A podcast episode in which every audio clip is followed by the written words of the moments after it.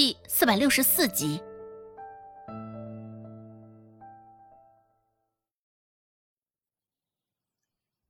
第二天，周文斌是被孟婆子的声音吵醒的。孟婆子站在门口说道：“文斌，还不赶紧起来！今儿个你爹娘出狱了，赶紧起来，准备准备，待会儿就去镇上接他们。”周文斌迷迷糊糊的点了点头，孟婆子的魔音这才消失了。转过身，大志的那张脸就出现在了眼前。盯着大志的脸，周文斌瞧了良久，心里无声的嘀咕着：“大志这家伙，也不知道是何时回来的。”不过这事儿也没有花去周文斌太多的精力。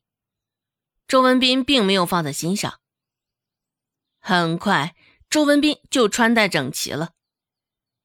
看着同样整齐的大志，周文斌说道：“呃，大志哥，呃，今儿个晚上你应该就一个人睡柴房了。”大志点点头，并没有开口。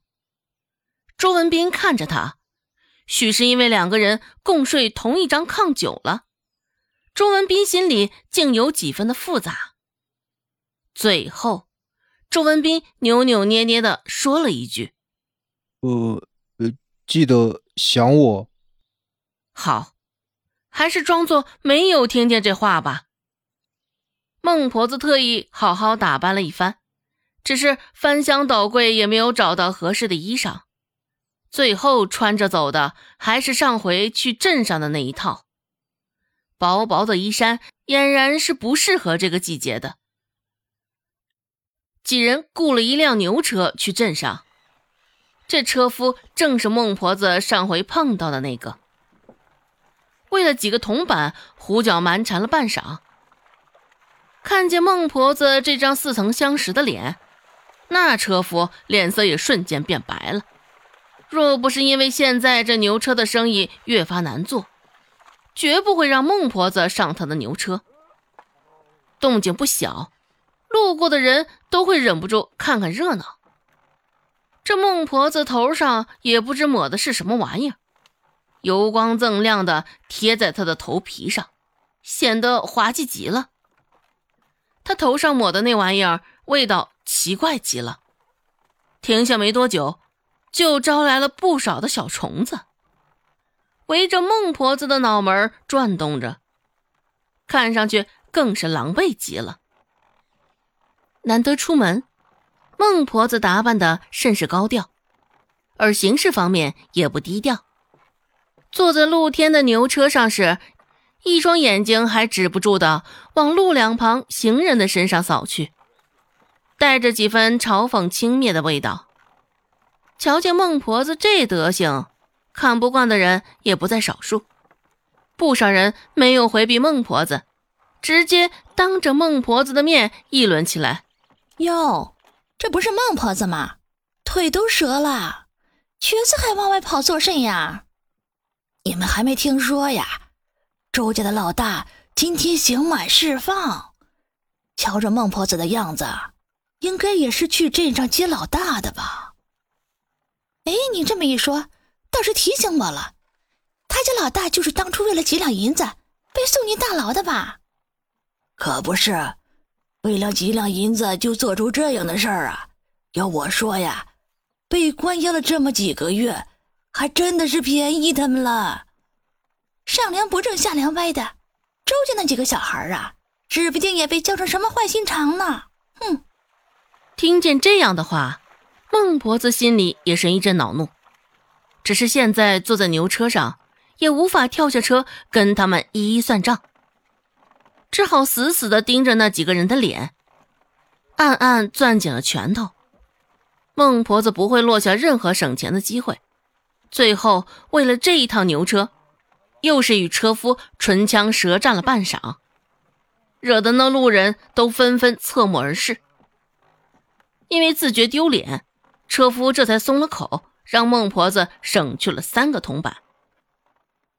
看着孟婆子几人离开的身影，车夫恶狠狠地对着孟婆子的身影“呸”的吐了一口。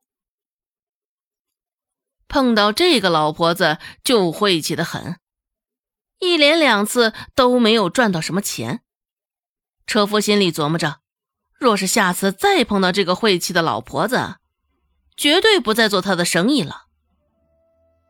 周有富与刘氏从大牢里出来的时候，正值晌午，天上的日头很是足，阳光热烈的抛洒在大地上。在牢里蹲了几个月，两个人也是许久没有接触这般明媚的阳光了，早就适应了大牢里的阴暗潮湿。像这般明媚与干爽，两人一时之间竟有几分的难以适应。闭着眼睛，眼角都有了几分的湿润。眼前一团白花花的光，孟婆子几人就是这样进入两人的视线的，带着几分的朦胧感。若是忽略了孟婆子嘴角耷拉往下的不悦，看着就像是救世主一般。孟婆子原本心情还算不错，只是现在看着两人双眼痴呆的模样。心头一下子就燃起了一把无名之火。孟婆子眯着眼睛，斥喝道：“还杵着干什么？这是在牢里待久了，哼，都与这大牢产生感情了，不想走了不成？